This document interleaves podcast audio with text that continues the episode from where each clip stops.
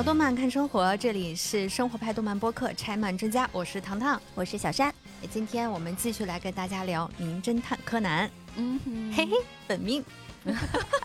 上一次跟大家聊了柯南和阿加莎·克里斯蒂的故事，然后反响特别的好啊！有人在后台，还有在群里头拼命的催更。那我们今天要讲我另外一个心中的推理之神，也就是柯南道尔，福尔摩斯的作者。然后我个人啊，这事我连跟小山都没商量过。但你应该是今天刚刚看见这句话是吧？哪句话呀？就是我私自把这个系列 命名为《名侦探柯南和那些永垂不朽的推理悬疑大师们》。哦，哎，合适。我又给自己挖了个坑，不太确定在活着的时候能不能填得上。反正这是这坑是谁刨的谁填。就拆门 专家，你的本命你填。嗯，那算上这一期啊，其实我们已经聊了，这是第三次的柯南了。我觉得今天总得来点不一样的，嗯啊，然后完了，我们今天要来一个氛围式录音。但我跟你讲啊，这个原本的计划是这样子的：我穿着一件有关柯南的衣服，嗯，吃着不能说品牌名字，最近有一个联名款的冰淇淋，哪儿呢哪儿呢？哎呀，没点呢，就没有买上。桌上要摆着柯南的漫画，还有。柯南的各种手办，这些东西我都有，你知道吗？对，我看过。我们这个录音棚它有个特别大的电视，然后在上面播着柯南的动画片儿。我们中场休息的时候还可以放点他的那些著名的音乐。嗯，but 在录制的前一天，我突然间想起来，我把所有柯南的手办都打包寄回了西安。就在那一刻，你知道吗？我真的好绝望，我就开始跟小陈说：“我说完了完了，明天没有氛围室了。”他问我怎么了，我说我把所有的手办都寄走了，让他在那嘲笑我。但是我跟你讲，就内心的这个胜负欲啊，我也不知道这胜负欲是哪来的。反正当时就告诉自己不能输。最后我们决定今天的这个氛围感呢，就剩下两个，一个就是我穿的柯南这件衣服，还有一个就是我们现在录音棚里面的这个大电视上滚动播放的柯南的动画片。那还有我，还有我出的那个主意呢。啊，对，然后哎，对，哎，你这个忘了。第三个那个氛围感呢，就是打印的两张面具。一个是柯南，一个是灰原哀，哎，然后我们一会儿戴着这个面具来录这一期节目，而且我非常满意，就是柯南那个面具跟糖糖本人很像，灰原哀的那个 三白眼也跟我，这是小山本山的感觉。那我还是想给大家先隆重的说一下我的这件衣服，嗯，那这件衣服呢不是优衣库的柯南联名品。哦，坦白讲，悄悄说一下，有点丑，是不是？对对对对，小点声，真的是很奇怪，为什么他们可以把所有的联名款都做到我不想花钱？你说好难过啊！那个衣服就是就是拿起来放，拿起来放下。你每次都很想为自己喜欢的 IP 刻个金，后来发现刻刻不下去。是，所以后来我在刷小红书的时候，有一天突然间我就看到了一个衣服上有一个 Q 版的柯南的一个图案。嗯，然后它是个豆豆眼啊，巨可爱。然后它其实里面还有好多其他的那个动画的人物形象，我觉得我在我眼里面那些形象就被我屏蔽了，你知道吗？满脑子都是柯南。然后就点开了那个，我的眼里只有小鹿斑比，这也很可爱了。就是让那个为爱氪金的那个冲动，就让我下了单。结果没有想到，等我拿到手之后，我真的震惊了，衣服的质量比我想象的要好一万倍。因为它底色其实是一个白 T，奶白色。我也买过一些，就是带 IP 图案的白 T，嗯，有一些就洗几水就变得特别硬。嗯，或者说是两侧的那个走线就开始变形，还有领子就开始走样。对，然后我这件衣服我已经穿了一个月了，大概小山这一个月每次见我都是这件衣服，是吧？我都有点 腻了呢。就是只要录制节目，我就会选择穿它，因为它这个系列的名字就叫做原创童年系列。它还有另外一款是跳跳虎的一个系列，然后它大概每一件衣服上面都会有十二个这样子二创的这样子的人物或者是动画片的这样子的动物的形象。拿到手之后，质量刚刚也说的非常的好，然后它的包装也非常的精美，我们就决定呢说，哎。原创童年系列，我就觉得好骄傲，穿出去给别人说我的童年是看这些长大的，然后人家立刻就能识别出来你什么岁数了。然后我就觉得说，哎，我想去跟他们聊一聊，然后最后一聊发现大家非常合拍，然后我们就想说，在这一期柯南的这个专题里面，把这个衣服推荐给大家，让大家可以去他们的淘宝店，就叫大脸家，家是夹子的夹子的夹。哦，就是衣服家的家。对对对对对，在大连家里面，然后去购买这件衣服。哎，那是不是算是跟我们一样，也是创业团队啊？对，而且我可以偷偷告诉你们啊，你们看到的模特就是插画师本人啊。太好看了，这个妹子，就我就被妹子的颜值吸引了。然后，如果大家想购买这样短袖的话，可以去在他的客服里面就报“拆门专家”的这个口令。客服是淘宝客服，会有折扣，并且还会有属于拆漫专家听友的小惊喜，买一赠一吗？不会不会，是应该是小礼物周边哈。我已经看过了，反正我本人非常喜欢。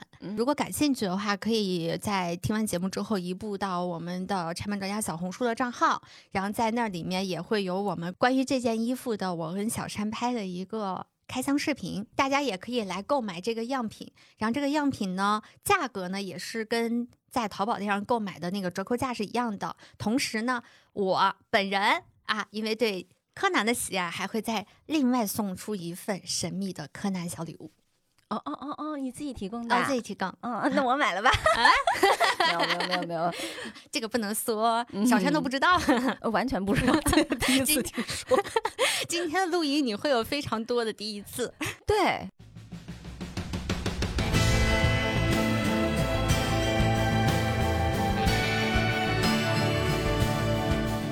家都知道啊，就是工藤新一在变小之后呢，他为了欺骗小兰，不让小兰发现他的真实身份，所以他临时现场编那个名字叫做江户川柯南，啊，取材于江户川乱步，还有柯南道尔。这简直结合了糖糖的心理阴影和他心中的推理之神。我跟你讲，我第一次看柯南是我小学二年级，恰恰是因为名侦探柯南，他给我打开了推理小说世界这个大门，让我知道了柯南道尔，知道了福尔摩斯。当然，也是因为他，我知道了江户川乱步。那我在看福尔摩斯的时候没有踩坑，啊，看的老爽了。然后后来就去看了江户川乱步。然后就给我内心留下了强烈的心理阴影。人家小学二三年级啊，看《江户川乱步》的书，对，但还是很喜欢他。然后，如果你在那个时候能看到《江户川乱步》的少年侦探团系列的话，我觉得你会大大改观的。这个问题，我觉得得去找陕西省图书馆，因为我是在他那里面看到的《江户川乱步》全集啊，一上来就是一些非常震撼我的案子。对，那在《名侦探柯南》里面，其实关于福尔摩斯的案件真的很多很多。嗯啊，大家最熟悉的、最最著名的，应该就是剧场版的贝克街的亡灵了啊，这个就不赘述了。之前在国内重新上映的时候，还引起了不小的轰动，那个票房好像还行。那另外一个呢，就是它有好几种翻译啊，有一个翻译叫做。《福尔摩斯末世录》这集其实也是相当的经典，然后故事是发生在伦敦。这一集呢，也被大家称为新兰的定情集。那更不要说啊，在很多案件里面，他还展示了相关的细节、手法、穿着等等，都是借鉴于福尔摩斯的。甚至连柯南本人都被称为平成年代的福尔摩斯，你就可想而知，在《名侦探柯南》里面的含柯南和福尔摩斯的量有多高。哎呀妈，好复杂啊，这个句式。今天我并不打算再给大家讲一集《名侦探柯南》里的故事，嗯，因为在我前期做准备的时候，我看到了一本书，让我知道了一个特别牛逼的事情，嗯，阿瑟·柯南道尔爵士是维多利亚时代英国真正的福尔摩斯。我翻译一下你这句话，是不是意思就是他不仅仅创作了推理小说，嗯，同时他也曾经像福尔摩斯一样去侦破过案件，对。而且他不仅侦破过一起，是多起侦破案件。那他在小说当中，他创作了很多调查案件的手法。嗯，这些手法其实一直影响我们现代的这样子的刑事科学的发展很多年，一直到现在都有。你比如说，你去怎么样收集证据，观察人物的细节，然后推断他的行为，嗯，这些东西都是运用在现在的。然后他还在当时。因为侦破那一些现实的真实案件，还推动了很多英国法律的发展。啊，你知道吗？作为一个福尔摩斯迷，一个柯南道尔的粉儿，就是 没有想到自己的偶像可以这么牛逼，你知道吗？然后决定说不行，那这一期我就要来跟他讲一讲他曾经参与过的一个案件。那在开始之前呢，还是要跟大家简单的介绍一下阿瑟·柯南道尔这个人。阿瑟·柯南道尔呢，生于一八五九年的五月二十二号。他一辈子其实写了非常多的书，不同的题材，但其中最最著名的就是大家所熟悉的福尔摩斯系列，那也就是《福尔摩斯探案集》。他一生总共写了四部中篇、五十六部短篇的福尔摩斯系列小说，比如说大家非常熟悉的《血字的研究》啊，《四字签名》啊，还有什么《冒险史回忆录》《归来记》等等等等。除了福尔摩斯以外，他写了两本很少被提及的书。就这个书，我甚至觉得好像在国内应该都没有中文翻译版本。一本呢翻译过来叫做《生活中的奇怪研究》，听起来我就觉得很感兴趣的。对，然后他收录了三起柯南道尔生活的那个时代特别著名的真实案件。嗯，一个叫做庄园大屠杀，还有一个叫做乔治文森特帕克的爱情故事。哦，这个应该他后来还有一个对应的一个小说。这个真的就是柯南道尔参与侦破的。第一起真实案件，那最后一篇呢，叫做艾姆斯利夫人的争议案。所以这三篇共同组成了生活中的奇怪研究。嗯，另外一本书呢，叫做奥斯卡斯莱特案。那这个案件对我们来说可能有点陌生啊，但是对英国人来说，尤其是英国研究法律或者是犯罪学、刑事学人来说，一定是一个他们绕不开的案件。嗯，所以我们今天的故事就是由这个案件来展开的。那因为案件的时间跨度很长，从一九零八年到真正结束的一九二九年，总共二十一年的时间，然后涉及的人物信息，还有相关的反转证据等等都非常的多，并且到最后的最后都没有抓到这个谋杀案的凶手，所以它是一个历史悬案。那这么多纷繁复杂信息要梳理清楚，其实啊还蛮难的。我们大概这个稿件写了两万多字。那鉴于此呢，我决定把这个案件拆成四个篇章来讲给大家听。你这 又很柯南了，案情篇、推理篇，是不是？对对对对对，分为案情篇。哎，你猜对了，对。然后谜团篇，还有柯南道尔与案件篇，然后以及最后的一个结论篇。那么，希望在有限的这个篇幅里头啊，我能尽可能的把这个案件清楚的、详细的讲给大家听。所以，我们会把这期节目分成上下两集，但是我们会在同一天把它都上线。这样的话，大家听起来呢就不会太有心理压力，因为确实这一集的话时间会比较长，然后精彩的剧情也能接得上。那在讲述案情之前呢，我还是推荐大家点开一下我们本期的节目介绍，看一下我们整理出来的这个人物表。因为我们之前有听友给我们反馈嘛，就说听这个外国人的名字听到最后就容易乱，因为它确实比较复杂，所以我们很多的那个讲解的视频都喜欢用小帅、小美之类的。对。那鉴于呢，它是一个真实的案件嘛，所以我们还是希望能够用真实的信息来讲解给大家听。所以我们最后有一个人物表，大家可以去做一个简单的对照。我们已经尽可能的去把一些庞杂的人员信息筛掉了，嗯，然后只给大家列的是主要信息，以及我们在讲述过程当中也只会提及最主要的这些人物，嗯。包括我们还在介绍里面还会放很多案件的相关照片，可以帮助大家来理解这个案件，比如说它的那个案发的现场啊什么的，以及我还梳理了一个简单的时间表，非常简单啊。对大家有兴趣都可以在节目介绍里面去看一看。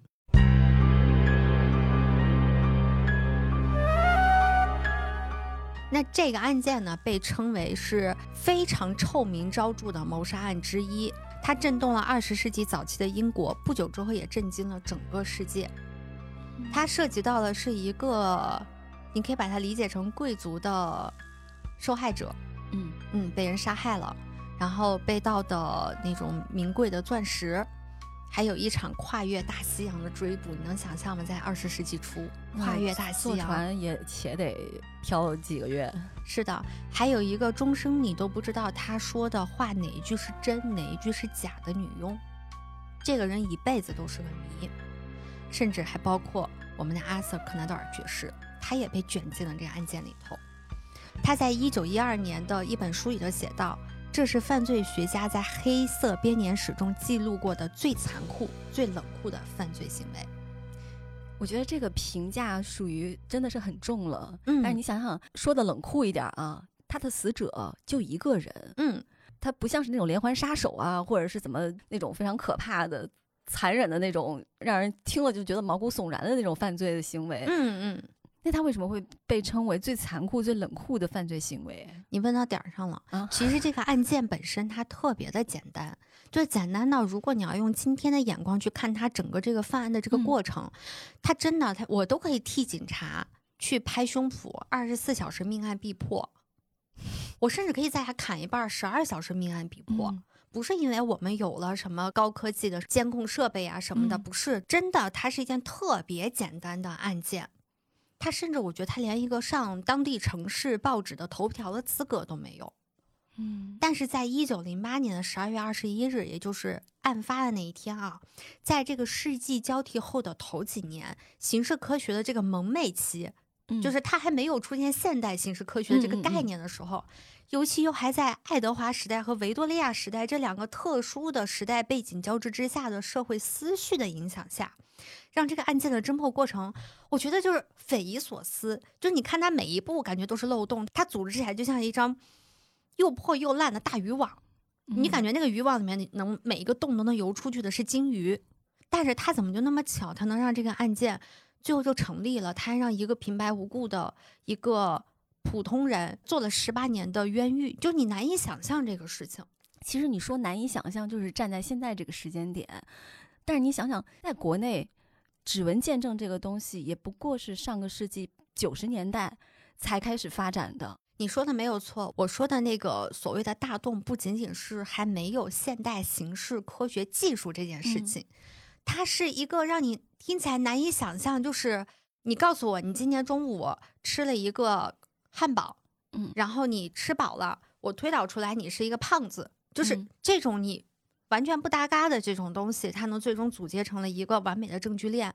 你要推导我是个美女，就听着不搭嘎；推导我是个 胖子，还稍微有迹可循。对对对对，就爱吃高热量的食物嘛，是吧？好，所以在这个案件背后，我提炼出来的一些关键词，我念给大家听听啊。就是我觉得每一个都颇具话题性。嗯，种族歧视、犹太人、阶级打压、构陷犯罪、监狱虐待、报复、打击异己。证人收买、伪造证据、证词、血统论、犯罪基因论、法庭操控等等，这只是我提炼出来的一部分，还不是全部。就你听到这些词儿，你就会觉得 buff 叠满。这些词儿共同造就了这样一个跨越十八年的一个冤狱。刚才前面讲的那一些，我对我的心灵没有什么太大的触动，但是这些关键词确实是。就它有一些离我们这个时代已经有点遥远了，但是有一些其实是我们正在目睹的。是的，所以我会觉得时间的发展并不代表着问题被解决，甚至科技的发展也不代表你的问题被解决掉。嗯，人类的有些问题就是会放在那儿，会一直存在的。嗯哼，我先来跟大家简单的把这个案件的过程给大家讲述一下。这起残忍的谋杀案呢，发生在一九零八年的十二月二十一日的晚上七点。这个案件就是日后非常大名鼎鼎的奥斯卡斯莱特案。受害者呢是一名叫做玛丽恩·吉尔克里斯特的老太太，她是一位正直、很有教养，但又是一个不太好相处的女士。嗯，然后再过几个星期呢，她就马上就要满八十三岁了，要过她的八十三岁大寿了，还是一个蛮高寿的老人，在那个年代。嗯。那这天晚上呢，他被残忍的敲碎了脑袋，杀死在自家的客厅里。后来在柯南道尔的文章当中这么描述案发现场：所看到的景象是个老太太躺在地板上，靠近仆人最后一次看见她的椅子，她的脚朝向门，头朝向壁炉。她躺在炉边的地毯上，但头上盖着一块皮毯。她的伤势十分可怕，几乎每一块骨头和头骨都被粉碎了。尽管伤势严重，他还是坚持了几分钟，但在没有任何意识迹象情况下就去世了。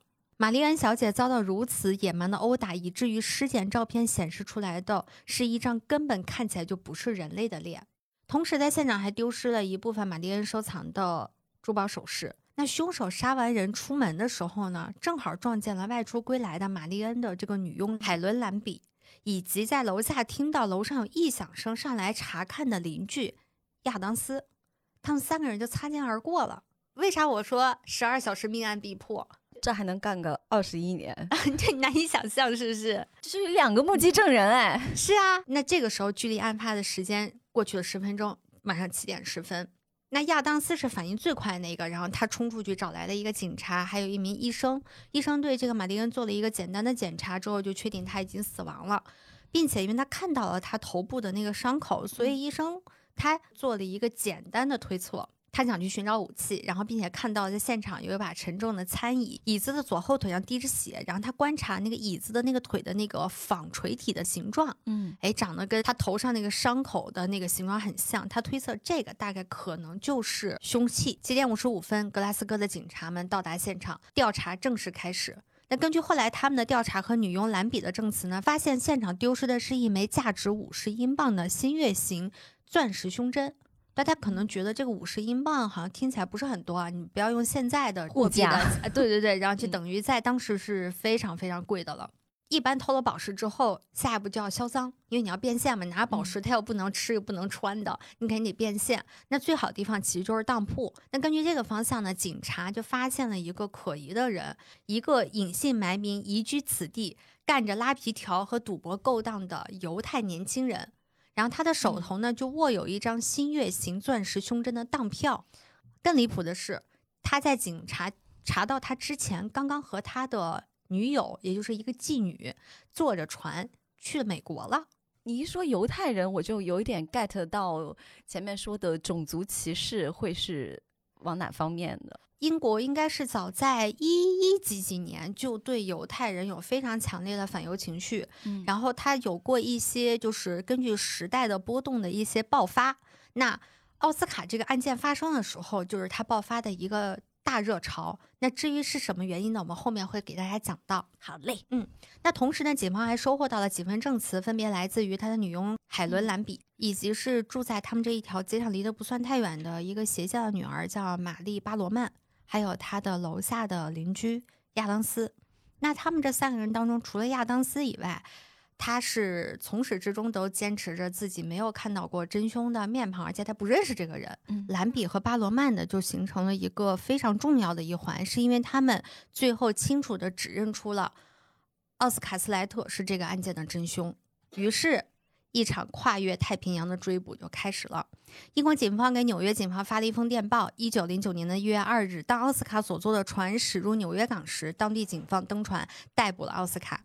一月十三日，英国警方当中几位重要的这个案件的调查员呢起航，前往纽约参加奥斯卡的引渡听证会。然后同去的呢还有几位。刚刚上面讲述的重要证人，那在这场听证会里面呢，兰比和巴罗曼依然是指认了奥斯卡就是杀人犯，但是呢，因为没有其他决定性的证据，嗯，所以在美国方面呢，并没有给出一个明确的一个审判的结果。但是我不知道是不是因为奥斯卡觉得，哎，自己是清白的，所以他不是很在乎这件事情，他突然间就说，哦，那我接受这个认罪。他想着是回到英国本土进行一场真正意义上的审判，然后来判他自己是清白的，所以他就接受了引渡回国这件事情。我也不知道他的脑袋瓜是在想什么。一九零九年的二月二十日，奥斯卡呢就被引渡回了英国的格拉斯哥。英国警方呢从他随身携带的箱子里面找到了一把小锤子，以及奥斯卡的大衣、还有裤子、帽子等等，都送到了相关的这个大学里面进行法医鉴定。那这个帽子还有裤子什么的呢？它的那些样式形象呢？其实部分是符合兰比和巴罗曼的描述的，但是他们当时在案发现场看到的那个男人，对，但其实你要细究下来呢，可能差别还是很大。就给你举个例子，比如说我穿了一个白色的风衣，嗯，但是我可能对这个风衣的。具体的他那个什么裁剪呀或者什么的描述不是很准确，这就跟你现在在英国，你说哦，我认的那个凶手，他穿了一件 Burberry 的风衣啊，那就是大海捞针了，啊，很多人很多人都有，是这个意思。那最后奥斯卡的审判日呢，就被定在了一九零九年的五月三日。那我们跨过这个时间，来到了审判日。那这个审判呢，总共持续了四天，前三天的审理内容呢，主要是让目击证人来辨认奥斯卡是不是真的凶手。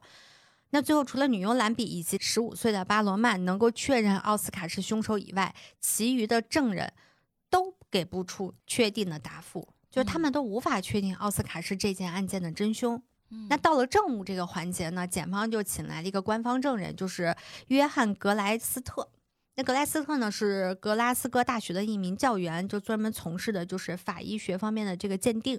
那整个证物的鉴定都是由他来做的。我看了一下那个他出具的鉴定报告，里面表达了一些就是这个伤口是什么样的呀，玛丽恩的受伤的程度有多么多么严重。然后他给出了一个结论，就是这把锤子就是凶器。嗯，他并没有从这把锤子上面检测出来任何血液的成分。那也有可能是清洗过吧？因为过那么长时间。我跟你讲，这块真不是小山才能跟我配合说相声的。我跟你说，但是他真的下面的反应吓到我了。怎么了？我可以否定这答案。而且前面不是有说玛丽恩小姐她的伤口像是用什么纺锤形的东西砸的吗？嗯，那她的那个锤子是纺锤形的吗？不知道，这个没有看到资料上特别清晰的描述。但是呢，他给到的一个信息是说，这个锤子上是有煤渣的成分，就是说这个锤子一般都用来敲煤块了。嗯，你都有煤渣了，能说明啥？你就没有清洗呀？你清洗了怎么还会有煤渣呀？对哦，所以这个地方其实是特别对不上的。但是我可能清洗完了以后，我又用来敲煤了。我不太清楚当时的那个检验手段到底能做到多么细致的程度啊。我看到他对后面的大衣上有一个描述，就是大衣上面有血迹，但他肯定分析的不是什么 DNA 之类的。对对对，它叫什么哺乳动物的红细胞。应该是这个，就是他能判断出来这个血是不是属于哺乳动物的，其他的判断不出来。啊，锤子上面没有，只有煤渣，但是他又判定这个锤子就是这个案件的凶器，你就会觉得你不知道他这个逻辑、这个推论是哪来的。放在现在，就算是平时对案件不感兴趣的人，也觉得这中间的逻辑链条是不能成立的吧？嗯，这种不能成立的逻辑链条，在这个案件里面比比皆是。那最后到了检方和辩方进行结案陈词的这个阶段，就更离谱了。首先，那个检方的代表呢，我看到资料上的原话写的就是他发表了两个小时的演讲，然后我看了一下这个演讲内容呢，就是他在有大量的信息都是在描述情绪，就是在告诉你，如果你不指认这个人，这个人他会对世界有多么大的危害。他会在表达情绪，他在表达一种情感，他并没有来陈述一个案件的事实。我他在 PUA 整个法庭的人吗？对，他在说奥斯卡是一个通过赌博和拉皮条来赚钱和生活的人，他还找了一个女朋友是妓女，所以他一定是一个品德低劣的人。那这种人为了钱，他一定是什么事儿都干得出来的，所以他就是凶手。请大家动用一下自己的逻辑。你就会觉得这个里面每一句话合在一起，好都无法得出这个结论。其实这样的一套逻辑，大家有时候看一些律政剧啊什么的，也会有律师使用这样的逻辑。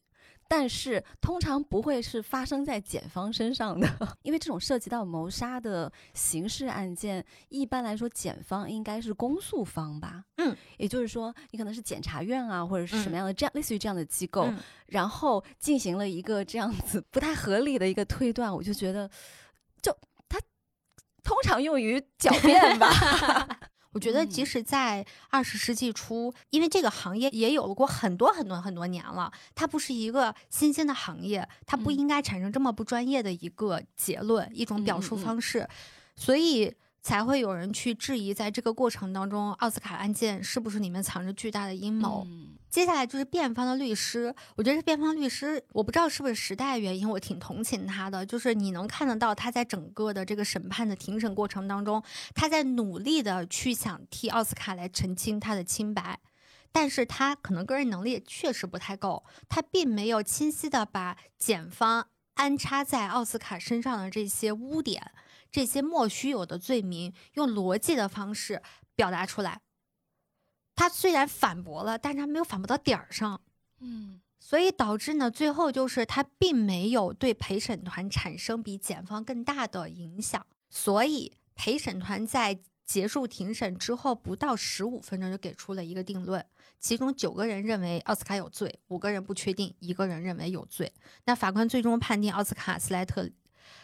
谋杀罪名成立，然后判处绞刑。然后听到这个结果，奥斯卡肯定就崩溃了呀。还有在当时说啊，我是从美国自愿回来的，我因为我是无辜的，我对玛丽安娜案子一无所知。跟他有什么用呢？没有人会听他在法庭上喊了一些什么。奥斯卡被关进了监狱，然后等待一九零九年五月二十七日实行的绞刑。这时间还挺短的，五月三号进行的庭审。嗯。二十多号就要进行绞刑，那真的是非常快啊！是的，那我们先把暂停键按到这里啊。其实刚才在讲述过程当中，小山已经有非常多的疑问了，嗯嗯，然后 完了被我各种的摁住，告诉他说不行不行，咱们后面要讲。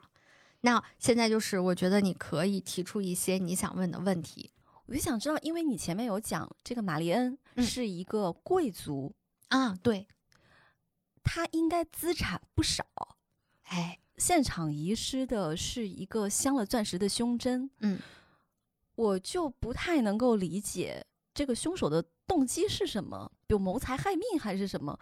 我谋财我就谋这点儿嘛，啊，我都杀了个人了，我不得把他家洗劫一空啊！我当时看这案件的时候，我跟你的想法是一样的，我以为他丢失了很多珠宝，嗯，但其实后来我在查他的清单的时候，他其实只丢失了这一个胸针。嗯，在研究这个真凶到底是谁的时候，我自己在猜嘛。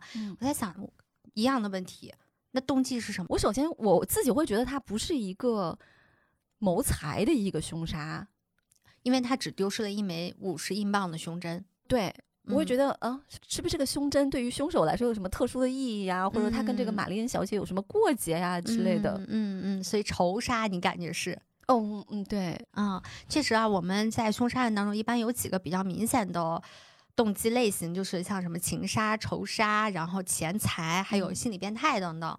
我们要来探讨玛丽恩是属于哪种情况，我们就得先把目光拉回到玛丽恩身上，去看看她是一个什么样子的人，去她的人生故事里面去找到这个真相。嗯，玛丽恩·吉尔克里斯特呢？他是一八二六年的一月八号出生在格拉斯哥，那就一辈子都没有离开过这个地方。嗯，他的父亲詹姆斯是一个非常有名的工程师，因为能力超群，所以赚了很多钱。他的妈妈去世很早，所以他的父亲呢一直没有再婚，和女儿生活在一起。那玛丽恩也是非常的孝顺，他成年之后呢也没有结婚，一直在照顾他的爸爸，直到爸爸过世。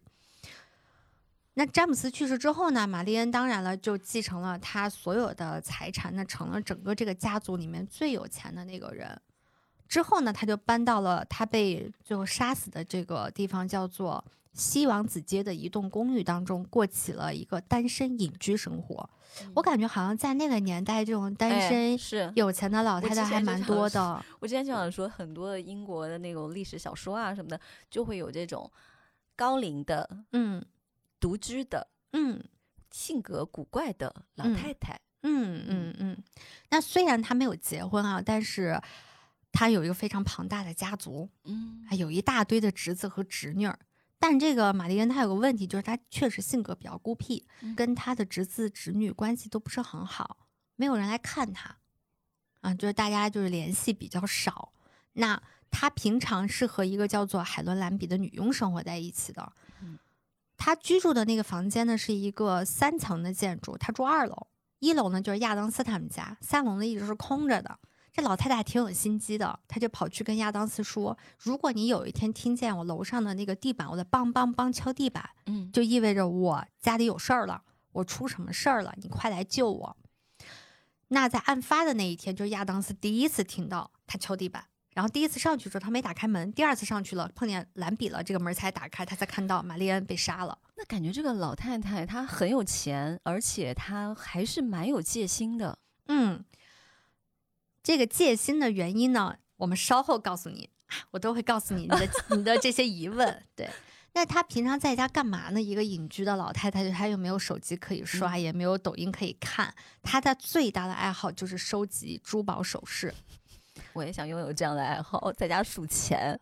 嗯，他收集了大概总共价值三千英镑的宝石和饰品。就大家可能现在听起来不多啊，就是你要知道，在二十世纪初，一个收入不错的人，一年的工资也就才一百五十英镑左右。嗯，所以玛丽安小姐的光珠宝这一部分的价值，就是一个，呃，这个应该是中产吧？你说的那个中产，就工作不错，收入不错的一个。差不多，跟我们现在的一个中产阶级，嗯，二十年不吃不喝挣的钱，嗯，就是他的珠宝。然后我看的资料的这个时间是，就是出版的时间是二零一八年，我还去专门查了他的那个汇率，然后根据这个汇率大概换算了一下啊，差不多是一千四百多万人民币。珠宝金珠宝，对，金珠宝还没算人家的现金呢。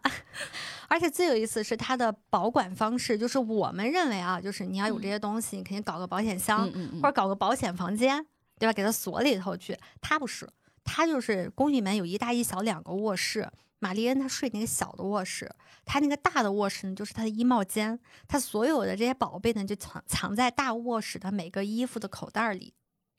哦妈呀！但其实我后来又看了一下，就是资料里面对于他整个这个房间的描述，他确实把它试图做成一个大号的保险箱，然后设计了很多的机关。嗯，但因为设计的比较复杂，我也没看太懂。就我的在这个几何能力上比较差，我也很难给大家复述这个东西。但是我可以理解它的结果，就是他是只要想进到他那个大卧室，必须经过他的小卧室吗？不是必须经过小卧室，就会它会有一个类似什么铃儿什么的。他只要想进这栋楼，马林那儿就有，就能有点像我们现在那种可视电话那种感觉，他就一定会知道有人进他这个这栋楼了。更不要说还有人要进他的那个大卧室，他也一定会收到相关提示，而且这个提示是不用通过女佣的，就直接到他的这儿。所以感觉这个玛丽恩小姐连女佣她都不是百分之百完全信任的呀。我可以理解了，因为太有钱了。呃，不是，是因为兰比的上一个主顾在后来的就警方的调查里面，就是对于兰比的评价就不是特别好，就对他的人品有一些负面评价，所以我觉得他最后成为一个满口谎言，一生都没有把这个案件的真实的情况说出来那个人，我觉得是是一个言行合一的一个，对吧？品行不太好的一个人。那所以总的来说啊，玛丽恩就是一个超级有钱的孤寡老太太，我觉得这就是谋杀的动机之一。嗯，那他有这么多钱，自己还八十三岁了。说实话，这年纪真的不算小了。嗯，你必须得为自己的这部分的钱做打算。最合理的方式就是立遗嘱。关于这份遗嘱呢，我有两个重要信息想讲给大家啊。这是你刚刚问我的那个信息。一九零八年的十一月二十号，也就是在玛丽恩被谋杀的前一个月，他修改了自己的遗嘱。那旧遗嘱呢是制定于六个月前，他将他的财产价值超过一万五千英镑的，包括像珠宝啊、绘画、家具啊、银器，还有大量的现金，把这些你让我算一算，一万五千英镑，对，都分给了他各个侄子和侄女儿。你刚才说一个收入不错的人是一百五十英镑，嗯，他是一万五千英镑，嗯，那就是这个人要干一百年不吃不喝，嗯哦，但是他改过了遗嘱之后。这个遗嘱就将遗产留给了两个人，分别叫做马吉·福格森、马里昂·福格森。那这俩人是谁呢？就我们前不是说玛丽恩是一个难以相处的老太太吗？但是这两个人呢，是他的前女佣，和他前女佣的女儿，是这个世界上少数能跟他相处非常融洽的人。所以也就是说，本来他的遗产是分给自己的亲戚的，对，自己的晚辈儿的，对。然后被杀前一个月，嗯，他改了遗嘱，把所有的财产分给了跟他关系不错的女佣，因为这个女佣服侍了他五年，最后是因为怀孕生孩子，然后才离开他。他在服务玛丽恩的时候，把她照顾的非常的好。他给他的女儿起名字的时候，中间那个字儿用的就是吉尔格里斯特。我觉得用这个名字就意味着，在某种意义上，他们用母女的身份在相处了。等于说，这个小女孩是玛丽安没有血缘关系的外孙女，你可以这么去理解这种关系。所以，他把这个钱财留给这两个人，你是可以理解的。你想，一个孤寡老太太没有人照顾她，就这个人倾心相助于她，那她能不把这钱给人家吗？那他的侄子侄女一定会对这个事儿有想法。我是他侄子侄女，我要崩溃的，因为这个女佣也不是第一天跟他相处了嘛。嗯，那。那我会觉得，在他改遗嘱之前，会不会有发生过什么事情，是让他觉得自己的侄子侄女不值得信任的？后来，在一九零八年的十二月二十三日，就是案发的两天之后，有一个警察去拜访了玛丽恩的侄女，叫比雷尔。他的大侄女就告诉警察说，一个月前玛丽恩曾找过他，说要修改遗嘱。他当时出去旅游了，回来。回来就说：“我一定要修改这份遗嘱，没有说任何原因，就表达了他一定要修改这个决心。”他说：“他的一些亲戚甚至已经相信他已经这么做了。他对任何打电话跟他讨论这个事情的亲戚都非常的反感。我不知道在那个时候他发生了什么事儿，这也是个谜团，没有任何信息来展示到底因为什么事儿促使马丁恩做出了这个决定。嗯，但是我觉得我个人真的觉得这个决定就是最后他的催命符。嗯，所以我们总结一下，就是我们现在知道玛丽恩是这样一个不招亲戚待见，然后独居，没有仇家，但拥有大量遗产且近期修改过遗嘱的老太太。那被谋杀的大致的原因，可能就是巨额财产和被修改的遗嘱。嗯，那先让我谜团，我就想问一下，刚才我被你按住的另外一个问题，就是那个奥斯卡那个犹太年轻人。嗯，我觉得就算是要冤枉他。你也要能够提得出来一些稍微拿得出手一点的证据吧，嗯，尤其是你涉及到有陪审团，陪审团这种就是你从社会的各个阶层、各行各业招募来的，他们可能他们并不是在公检法系统里面工作的，而且陪审团制度建立本来也就是为了公平公正，对，为什么独独挑中了奥斯卡？我看到一种说法，他之前因为一个其他的案件就被警方给盯上了，嗯。然后恰恰出了这样子的一个事情，警方需要一个替罪羊，就把他给推上去了。嗯，但我觉得这个事儿有点过于阴谋论了，就我对他是持有一点怀疑态度的，因为没有更多的信息来支持这个说法，他只有一个简单的说因为什么案件被盯上了，怎么怎么之类的几句话。那更多的信息，我觉得是可以不是奥斯卡。但是需要一个在那个时代背景之下的跟他几乎同等身份的一个人就行了。那为什么这么说呢？啊，就是我们探讨这些不是要给奥斯卡说啊，他受害者有罪论什么，他是犹太人，他是一个拉皮条的，所以他怎么怎么样？那我们不是跟那检方一样混蛋吗？其实，在总结这个信息的时候，我非常的艰难。因为它有大量的时代背景信息，是如果不阐述清楚的话，是很难推导出这样子的结论的。所以我尽量尽量简短说明。如果大家有兴趣的话呢，我们是在之后的节目介绍里面会有详细的那个资料清单，大家可以去那里面去查找。依然，我们要回到奥斯卡本人的故事。奥斯卡呢是面包师傅阿道夫。莱施齐纳和妻子宝琳的四个孩子的之一，他原名呢叫做奥斯卡约瑟夫。一八七二年的一月八日呢，他出生在德国的一个小镇，嗯，名字就很德国。嗯，他这个一月八号，我如果没有记错的话，马丁恩也是出生于一月八号，好神奇的联系哦。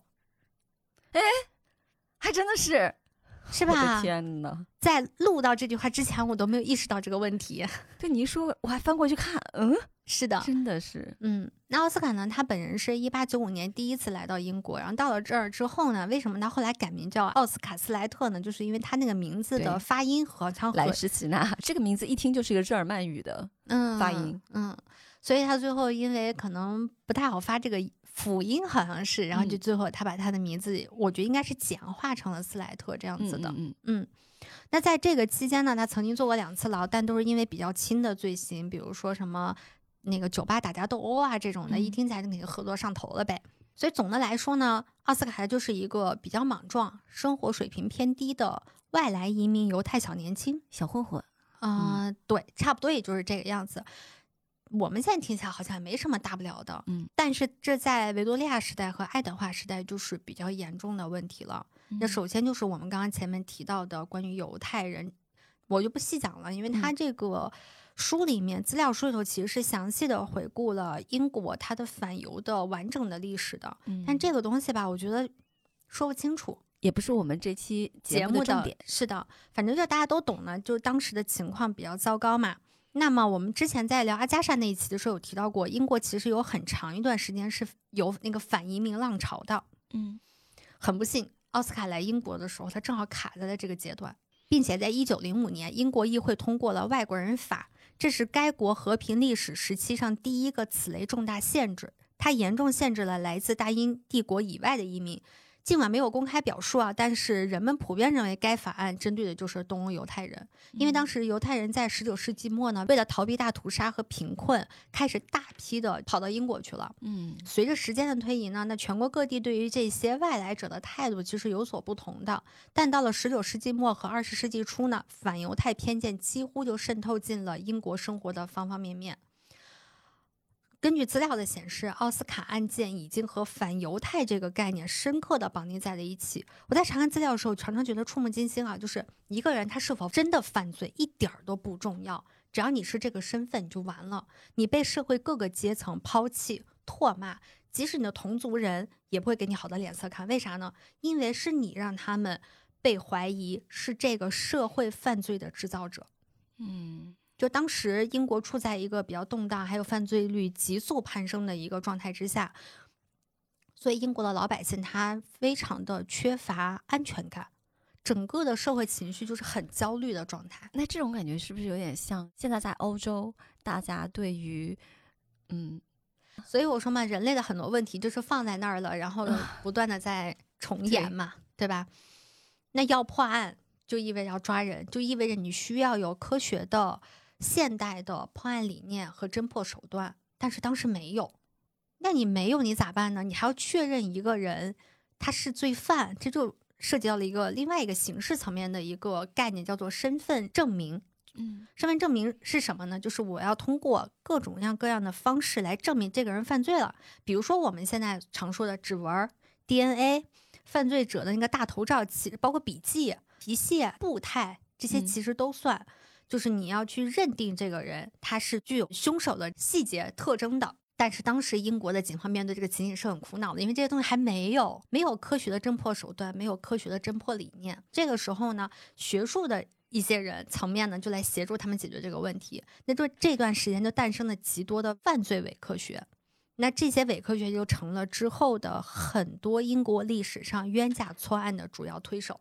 比如说，给大家讲一个，我觉得听起来还跟我们的很多科幻电影还挺能搭得上边儿的一个 方法。这个方法的建立者呢，叫做切萨雷·隆博罗梭。他作为一名意大利医生和犯罪学家，他设计了一个预警系统，被 称为。对，被称为犯罪人类学或者科学犯罪学，他试图用维多利亚时代的科学外衣来掩盖种族、民族和阶级偏见。比如说啊，他认为罪犯就是天生的，而不是后天形成的。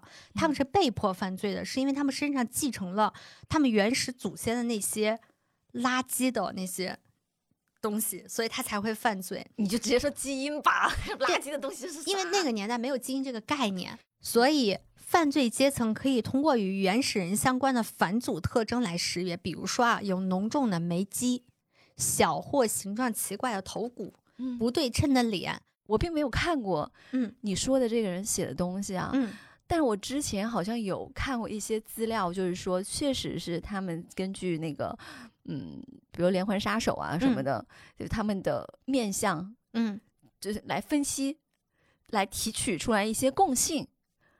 然后就说，具备这个特征的人，他比其他人的那个成为连环杀手的概率要高。在柯南·贝克街的亡灵里面也有这个概念，就是他当时指认了那个杀人凶手。他为什么能够指认这个人呢？是因为他通过基因系统发现他是开膛手杰克的后代子孙。嗯。但这个东西，说实话，我不是很相信这个事情，因为我觉得一个人成为犯罪者，他受到的影响因素其实是很多的。哎，这个是他有可能很凑巧，他就是他们家是就是那句话，俗话怎么说？龙生龙，凤生凤，老鼠生的儿子会打洞，大概就这个意思啊。有可能他是，那他可能是因为他生长在一个。相对一样的生活环境里面，他没有接受过很好的教育，所以他可能学他爸或者学他妈，就是去偷窃，就是去怎么怎么样。但是这个东西，他能不能被后天通过其他的手段去影响，我不知道，我也没有做过这方面研究。但我觉得不能说，因为你长得跟他一样，所以你就一定能成为一个杀人凶手。我觉得这个逻辑是连不上的。这个包括说一个人的共情力。有一些人，他的确天生他基因里面自带的，嗯，就包括我们容易抑郁、容易焦虑，嗯，等等这些，其实都会有先天的基因的影响的。是的，但这就是其中的一部分。嗯他携带这样的基因，或者说他因为激素水平而让他脾气很暴躁啊，或者说是有那种很强的攻击性，也不能够代表这个人就一定是会犯罪的。嗯，那老谢呢？他深知啊。在一个动荡的、充满着焦虑的时代，嗯，如果人们的身边他有一个模糊的面孔，嗯，就是老百姓对于这样子的一个人是会充满恐惧的，就是你不知道这个人是敌是友，他从何而来，他对你将会产生什么样的影响。只要他长这张脸，他跟你不是同一族的人，你会对他产生天然的恐惧。